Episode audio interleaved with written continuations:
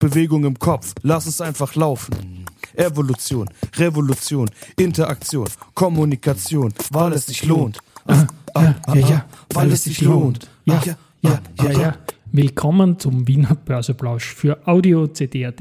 Heute ist Dienstag, der 25. Juli 2023 und mein Name ist Christian Drastil. An meine Haut lasse ich nur Wasser und CD.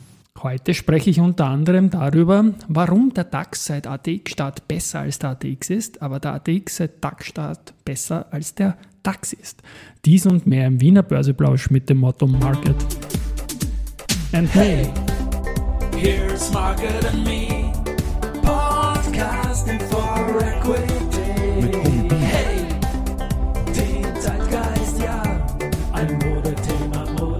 Ja, die Börse als Modethema und die Wiener Börsebläusche im Juli sind präsentiert von Wiener Berger und Pira Mobility mit 70 Jahren. KTM.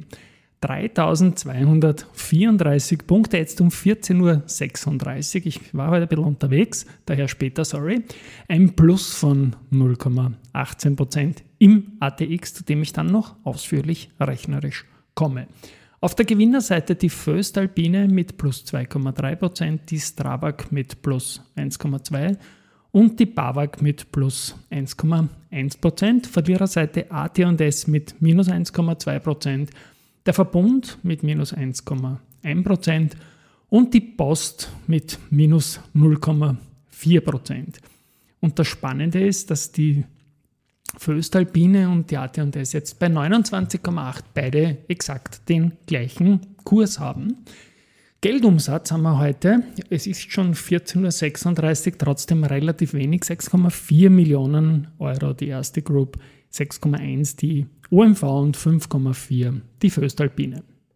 It's time for the main ja, Main Event ist ein Rechenspiel, auf das ich eigentlich dann gestern zufällig draufgekommen bin, als die Folge für 30x30 Finanzwissen pur finalisiert wurde. Für diese Folge habe ich eine gute Arbeit von meinem deutschen Kollegen und Freund Sebastian Leben, den man auch rappend einleitend gehört hat, remixt. Und zwar so, er hat eine Folge gemacht zu 35 Jahren DAX und der DAX ist ja 1988 im Sommer gestartet worden. Also der hat jetzt den 35er gehabt und der ATX ist zweieinhalb Jahre später gestartet worden. Beide sind mit 1000 Punkten gestartet. Der ATX, der steht jetzt bei 3200 circa und der DAX bei 16.100. Trotzdem geht es sich aus, dass er auf zwei verschiedene Sichten zum Startdatum ATX einerseits und zum DAX andererseits jeweils ein anderer Index vorne ist. Und das geht so. Wir wissen ja, dass der DAX ein Index ist, der die Dividenden einbezieht. Damit sind die 16.100 Punkte eigentlich vergleichbar mit dem ATXDR, der jetzt bei ca. 7.100, 7.200 steht. Also trotzdem weit, weit, weit hinten. Aber der DAX, der hat auch einen Kursindex ohne Dividenden und der ist wiederum mit dem ATX vergleichbar. Und darauf beziehe ich mich jetzt. Dieser DAX-Kursindex, der steht jetzt bei 6.414 Punkten und der ATX bei 3230 Punkten, also fast beim Doppelten. Wenn man jetzt sagt, den DAX, den gibt es seit 1988, dann hat er schon ein bisschen eine Laufzeit gehabt bis 1991, als der ATX startete. Und in der Tat, äh, zum Zeitpunkt vom ATX-Start mit 1000 Punkten lag der DAX bereits bei 1398 Punkte. Wenn man das jetzt gewichtet, und das mit 1000 normalisiert, dann wäre der DAX jetzt bei 4587 Punkten und noch immer deutlich über den ATX jetzt bei 3230 Punkten. Aber der DAX, der startete 1988 mit 1000 Punkten. Und die Wiener Börse hatte im Jahr 1989 ein super Jahr und hat den ATX auch rückgerechnet. Und siehe da, der rückgerechnete ATX stand zum Zeitpunkt vom DAX-Start bei 504 Punkten und ist damit jetzt sogar geringfügig höher als der DAX, wenn man den Zeitpunkt von damals nimmt. Ja. Wir alle wissen die 1000 Punkte, wir alle haben jetzt den doppelten Nachteil. Zum einen, dass man sieht 3200 versus 16.000, denkt man um Gottes Willen. Dann hat man auf der einen Seite die Dividenden drinnen, die sich da absolut aufsummieren, natürlich in 35 Jahren. Und auf der anderen Seite den Faktor, dass der ATX just zwei Jahre vorher halb so stark war wie dann zum Launch, weil es vorher Verdoppelung gegeben hat, was ja letztendlich den ATX alleine schon auf 6400 heben würde und eben genau auf diese 6400 Punkte, bei denen der DAX-Kursindex jetzt steht. Also man muss immer öfter hinschauen und man sieht auch, wie wichtig der genaue Durchrechnungszeitpunkt ist. Und wenn ich jetzt die 35 Jahre Sicht nochmal Revue, Revue passieren lasse, der rückgerechnete ATX ist ein little bit stärker als der DAX seit Start. Dafür ist der DAX stärker als der ATXDR, also da sind dann doch noch mehr Dividenden reingeflossen. Exkursende. Die Folge mit dem Sebastian Leben werden wir dann in den Shownotes verlinken. New School, Old School aus alten Tagen. Ha? Ein Blick ins Aktienturnier. Wow. Da ist heute Halbzeit im Semifinale. Wow. Und momentan für die Zumtobel gegen Immofinanz wow. und die CA Immo gegen Do und Co. Morgen wow. Abend wird dann abgerechnet und Donnerstag und Freitag das Finale gespielt. So, zu den Nachrichten, die es heute noch gibt.